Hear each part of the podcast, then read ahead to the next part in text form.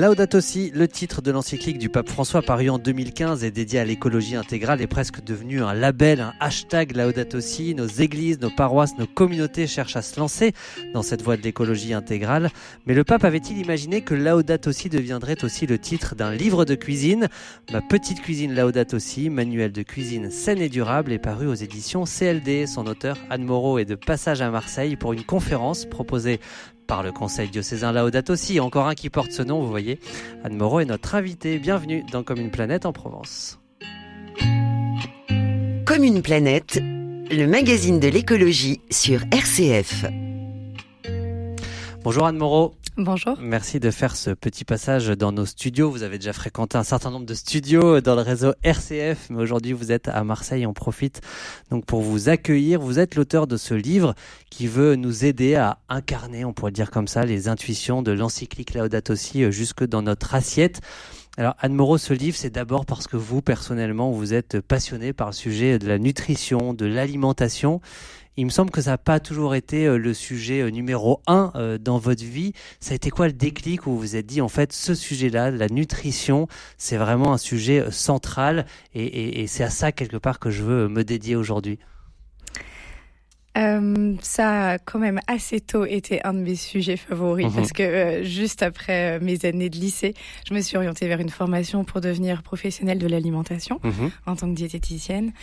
Et après, c'est vrai, je me suis un petit peu euh, égarée en école de communication et, et de commerce, mais ce qui me donne aujourd'hui la possibilité de parler de mon sujet favori en ayant des, des compétences pour le faire. Je ne sais pas si on peut parler d'une vocation, mais comme je n'ai pas d'événements précis qui me permettent de dire il y a eu un mhm. avant et un après, je serais presque tentée de le croire. Et comment est-ce que vous ressentez euh, l'émergence de ce sujet chez vous? Pourquoi est-ce que c'est devenu petit à petit un sujet important, ce sujet de la nutrition, quand on est au lycée, au début de ses études? Mm. Qu'est-ce que vous avez perçu dès ce moment-là en vous disant là, il y a quand même quelque chose qui est important pour chaque personne individuellement et puis pour notre société collectivement? Alors là, on parle en 2022, c'est vrai que ça semble beaucoup plus évident, mais si mmh. je regarde dans le rétroviseur, je crois avec beaucoup d'humilité que euh, toute adolescente que j'étais, j'ai croisé l'alimentation avec mon papa en cuisine euh, et donc j'ai appris à célébrer un peu le vivant euh, en le transformant et en le mmh. magnifiant mais encore que j'ai commencé à avoir une relation inquiétée à l'alimentation et, dans laquelle j'ai été très rapidement accompagnée. Je ne suis jamais tombée malade, mhm. mais je pense que fondamentalement, c'est mon expérience personnelle et un combat personnel de fond qui m'a amené à m'intéresser à cette mhm. thématique, mais pour le coup, en l'abordant pas par le bon angle. Avec un souci de, de, de, bien se nourrir, de faire attention à la qualité, euh, aussi pour des questions de santé. Après, on va, on va le voir, vous êtes euh, aujourd'hui très engagé sur les sujets de nutrition pour les personnes fragiles. Euh, votre sujet, c'était ça, c'était finalement le lien entre le, le, ce sujet de l'alimentation et le fait en fait de pouvoir euh, grâce à une saine alimentation d'être bien et d'arriver à vivre ce qu'on a à vivre Effectivement, comme moi j'ai mal pris le sujet au début en prenant l'alimentation comme euh, je vais euh, aller contrôler, j'ai envie, enfin voilà, j'avais une tension qui s'est installée mais vraiment toute adolescente. Mmh. Après j'ai compris qu'il y avait au contraire une clé de salut, un vrai enjeu de prévention. Et puis l'alimentation, c'est un sujet euh, d'une puissance euh, infinie, puisque derrière nos choix alimentaires, effectivement, des enjeux écologiques, sanitaires, culturels, euh, culinaires sociologiques. en fait, c'est excessivement puissant et symbolique ce mhm. qui se passe derrière nos choix alimentaires. C'est assez transversal. Mm. Aujourd'hui, vous êtes diététicienne psycho-nutritionniste. Alors, ça fait un peu trois métiers en un. Qu'est-ce qu'il faut entendre derrière ces mots? C'est qu'à travers cette activité, vous alliez justement ces sujets euh, de nutrition, d'alimentation et aussi de psychologie? Effectivement, j'accueille des personnes euh, dans mon cabinet qui ont soit la tentation d'utiliser, euh, quand je dis tentation, c'est avec beaucoup de bienveillance, mais en tout cas qui ont choisi comme stratégie de défense par rapport à des événements de leur vie, l'alimentation, pour se réfugier, pour se consoler, l'alimentation un petit peu doudou. Et puis parfois, ça a conduit à un surpoids, voire même une situation carrément d'obésité. En tous les cas, une situation non apaisée avec l'alimentation dans un sens plutôt compensatoire. Et à l'inverse, il y a des personnes qui choisissent la nutrition pour venir exprimer peut-être leur manque, leur manque d'amour et d'estime pour eux-mêmes et vont s'appliquer à faire des choix absolument parfaits, ce qu'on appelle l'orthorexie, et dans une autre dimension encore plus psychiatrique, l'anorexie. Parce que c'est une sécurité que de maîtriser l'alimentation. Évidemment, on est très loin de ce dont on parle dans ma petite cuisine Laudate aussi. Mais effectivement, en tant que diététicienne aujourd'hui, j'ai vraiment deux sujets clés qui m'animent. Euh, la transition alimentaire et accompagner les choix alimentaires des Français en faveur d'une alimentation plus saine et plus respectueuse de la planète.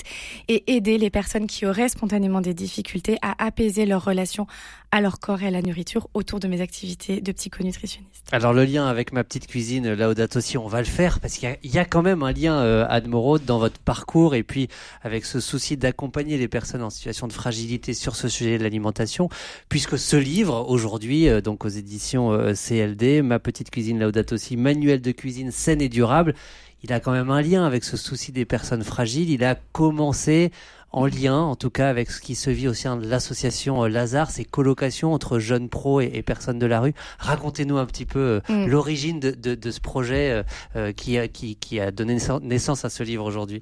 En fait, en, vous écoutant, je me rends compte d'une chose, c'est que j'étais diététicienne à 18 ans et après j'ai intégré une école de commerce. Là, je parle de nutrition et je vais m'adresser à des gens qui, à des, une, une, une association qui accueille des personnes en grande situation de fragilité.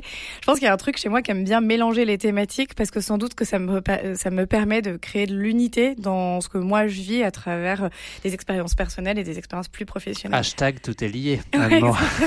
voilà, c'est parfait.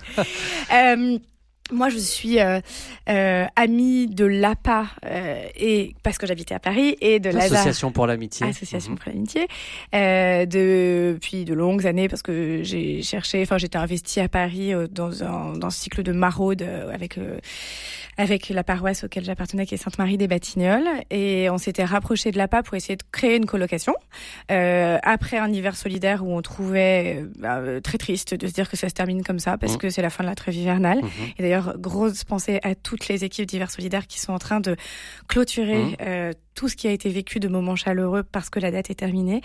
Et donc du coup, nous, avec l'équipe de bénévoles à, à, ce moment-là, on s'était dit, on a envie de créer un projet, donc on s'était rapproché de l'APA. Moi, je suis allée à Fratello avec l'APA en 2015 à Rome.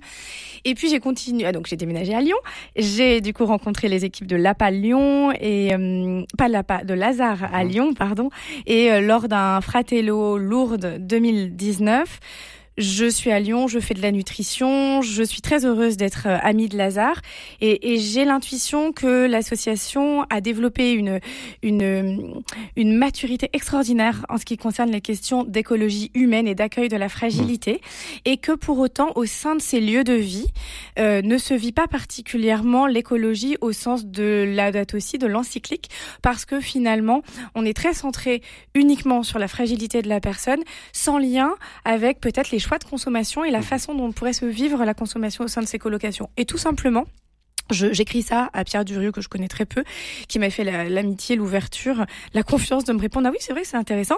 Et je fais voilà je lui fais trois propositions très concrètes euh, d'animer des ateliers euh, dans les colocations euh, Lazare, de d'aller négocier avec Biocop et des Baïdets et des, des, invendus de qualité qui ne sont pas seulement les poubelles de ce qui reste quand on a quand on a pas, pas réussi à les vendre. Mmh. et aussi de se dire bah, peut-être qu'on pourrait faire un recueil de recettes comme ça concrètement je laisse ça après dans les colocations.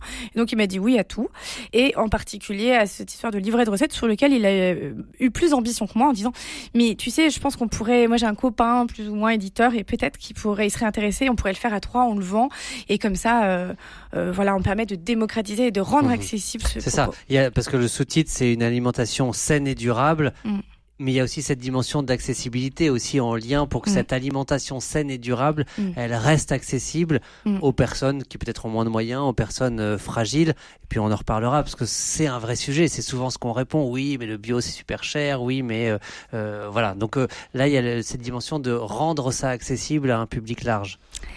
Oui, et en même temps dans le grand respect de l'histoire de la personne, parce que lors de ces ateliers Lazare, où j'explique les protéines végétales, etc., pour manger euh, de qualité, petit budget, etc., de dire bah, dès qu'on prend de la viande, bah, forcément ça coûte un peu plus cher. Oui, mais en fait, euh, euh, avec beaucoup de délicatesse parce que qui suis-je pour dire euh, bah oui alors t'achètes des merguez premier prix euh, c'est pas cool pour l'environnement et hmm. vraiment encore pire pour ta pour ta santé oui mais en même temps il y a du il y a une voie de salut pour toi avant tu pouvais pas les acheter ces ces merguez et donc ça évite ça évite la bien-pensance ça permet de parler de ces sujets là ancré dans le réel. Mm.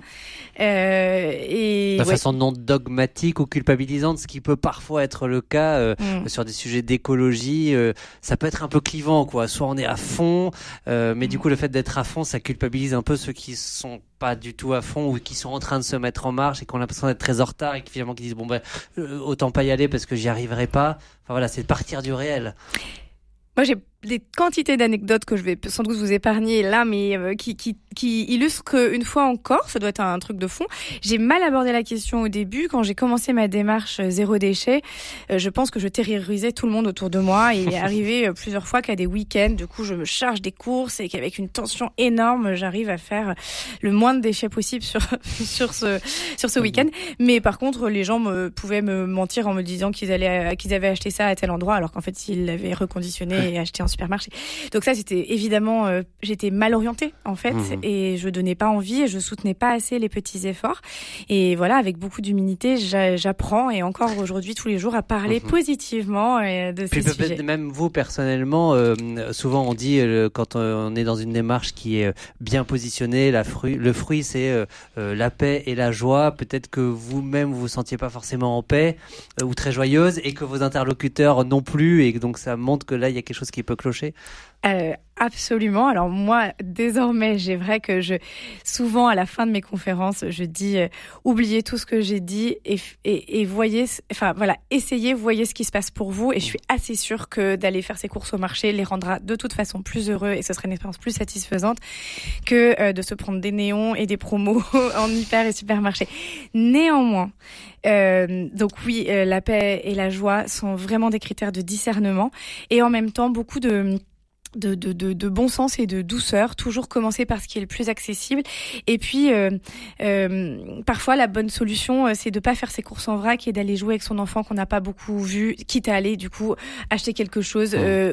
ouvrir une boîte de raviolis. Enfin, mmh. c'est important de... Et donc, d'où tout est lié, vraiment. Et et ne pas euh, séparer ce sujet-là des autres mhm. sujets. la, question de la relation aux autres qui mhm. reste aussi aussi importante que la relation euh, à la création. Alors je ne sais pas si euh, le pain au chocolat fait partie de l'alimentation saine et durable. En tout cas, c'est ce que chante Joe Dassin tout de suite sur RCF. On se retrouve juste après Anne Moreau.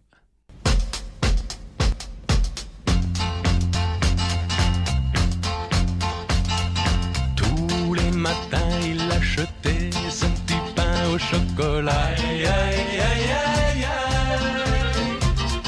la boulangère lui souriait, il ne la regardait pas. Et pourtant, elle était belle, les clients ne voyaient qu'elle.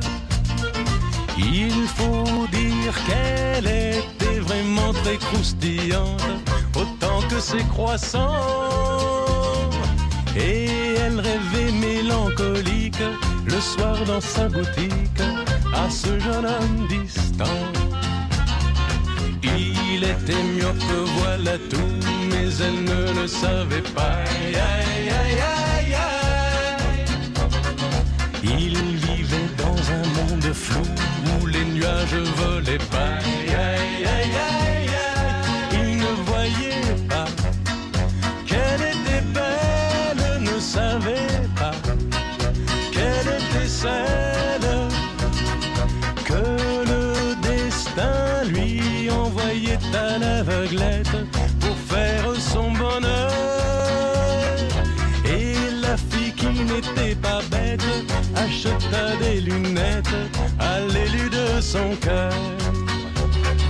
Dans l'odeur chaude des galettes, des baguettes et des babayes. Dans la boulangerie, en fait, un soir on est mariés.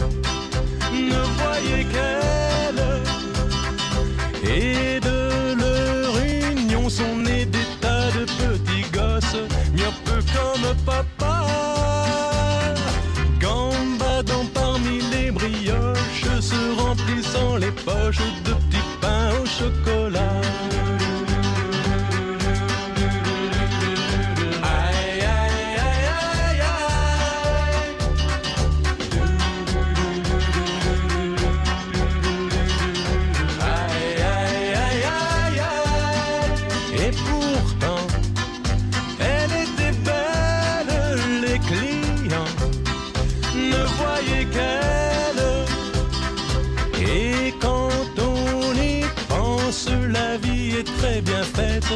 Il suffit de si peu d'une simple paire de lunettes pour approcher deux êtres et pour qu'ils soient heureux.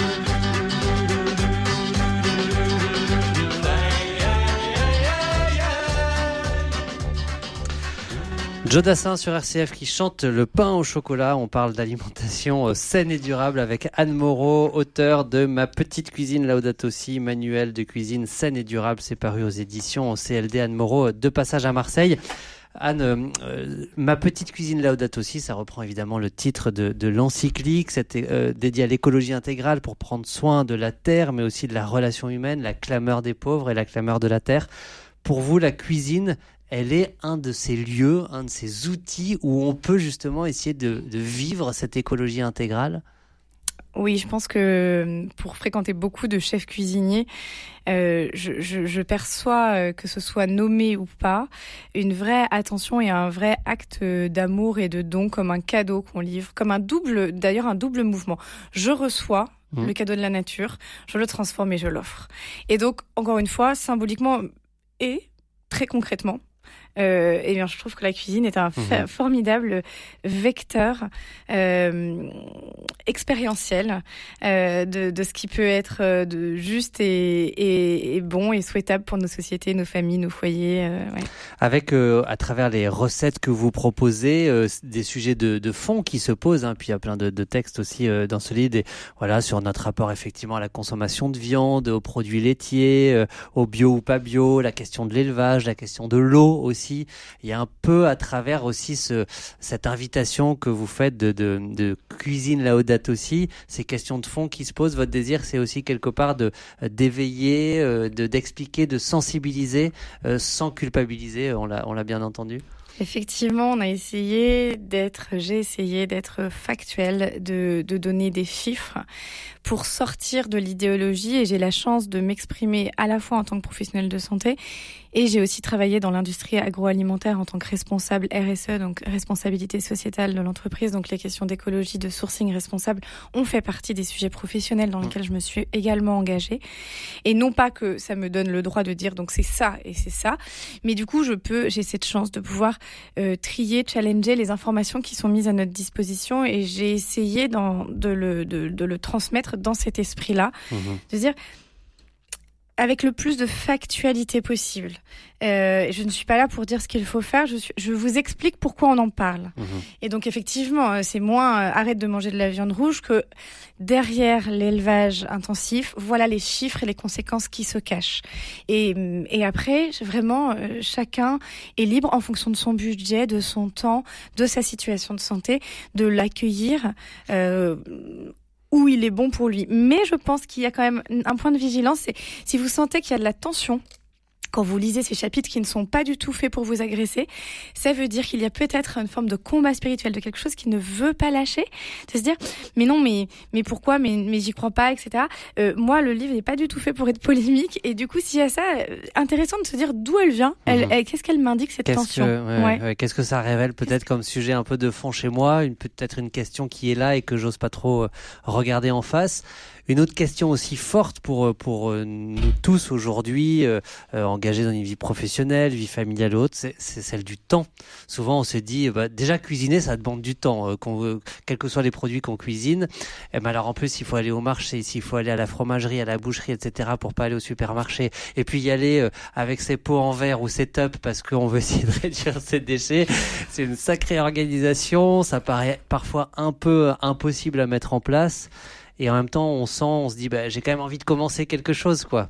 Euh, comment euh, comment avancer sur ce, ce sujet du, du, rapport au temps et de l'organisation? Je pense par exemple à une famille nombreuse, mm. par où je commence quoi Commencez par là où vous avez envie.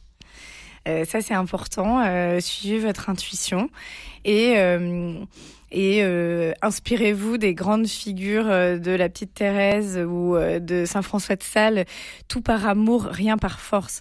En fait, je pense que euh, c'est marrant, parfois l'écologie vraiment est source de tension euh, parce que euh, on sent que ça vient nous chercher sur des habitudes, que déjà on manque de. Effectivement, il y a quelque chose qui est pas toujours très apaisé et hum, alors qu'en et alors qu'en fait on est appelé à être sain au travers de nos choix de consommation, comme on est appelé à être sain dans notre rapport à l'autre, à ne jamais le critiquer, à tout ça. Pourtant, ça met pas de tension ça quand on critique notre voisin, notre voisine. Je sais pas si ça crée une tension aussi forte. C'est rigolo. Devrait, ça devrait. et, ça devrait exactement. Donc de deux choses Soit on est super ambitieux dans tout et pas plus dans l'écologie que dans.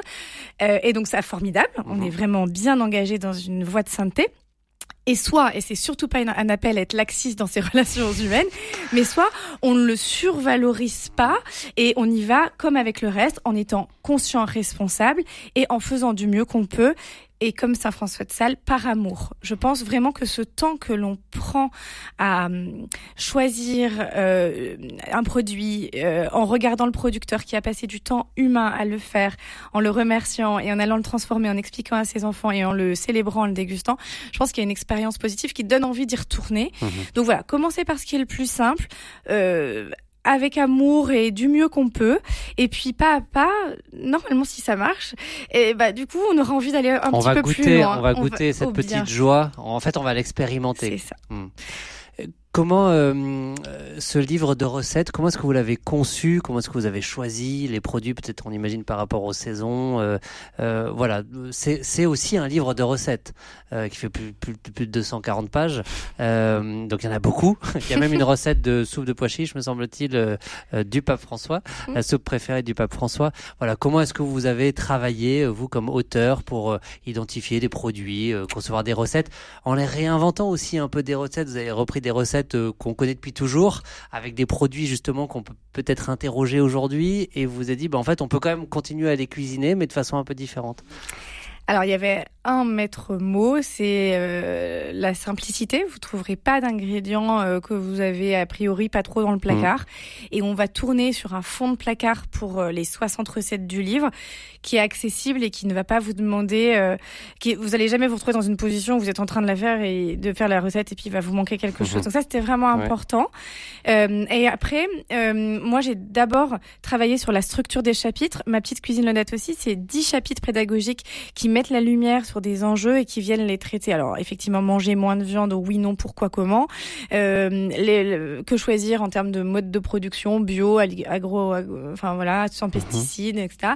Aussi le rapport au temps, comment je m'organise, comment je désencombre ma cuisine de choses inutiles et comment je m'organise pour ne pas, je ne peux pas cuisiner une heure et demie par soir. Donc, comment est-ce que je cuisine peut-être une fois à travers ce qu'on appelle le batch cooking? Donc, en fait, j'ai d'abord choisi les thématiques que je voulais aborder et les recettes viennent en soutien et en illustration. Donc, effectivement, dans le chapitre manger moins de viande mais mieux, eh bien, du coup, ce sont des recettes euh, végétariennes. Euh, il y a, ce n'est pas un livre de cuisine végétarienne. Il y a des recettes avec de la volaille notamment. Il y a un chapitre sur le poisson où on découvre les saisons du poisson. Euh, donc, les, recettes elles ont été sélectionnées pour venir soutenir le propos qui est traité dans le chapitre. Et par exemple, sur euh, la partie bio, sur le chapitre bio, moi je vois plein de livres qui s'appellent Cuisiner bio. Bon, ça veut un peu rien dire, donc mhm. c'est bon, cuisiner avec des produits bio, mais du coup, c'est peut être les mêmes recettes.